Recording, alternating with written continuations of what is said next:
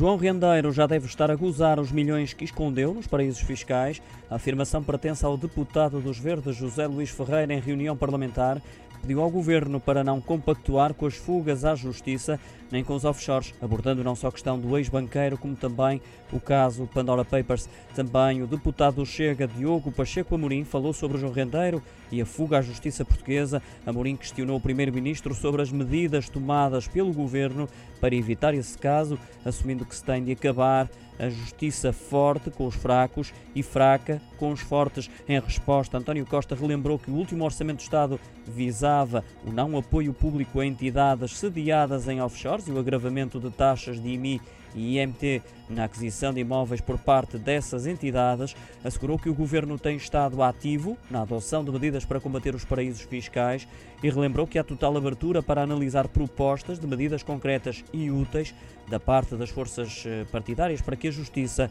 seja eficaz.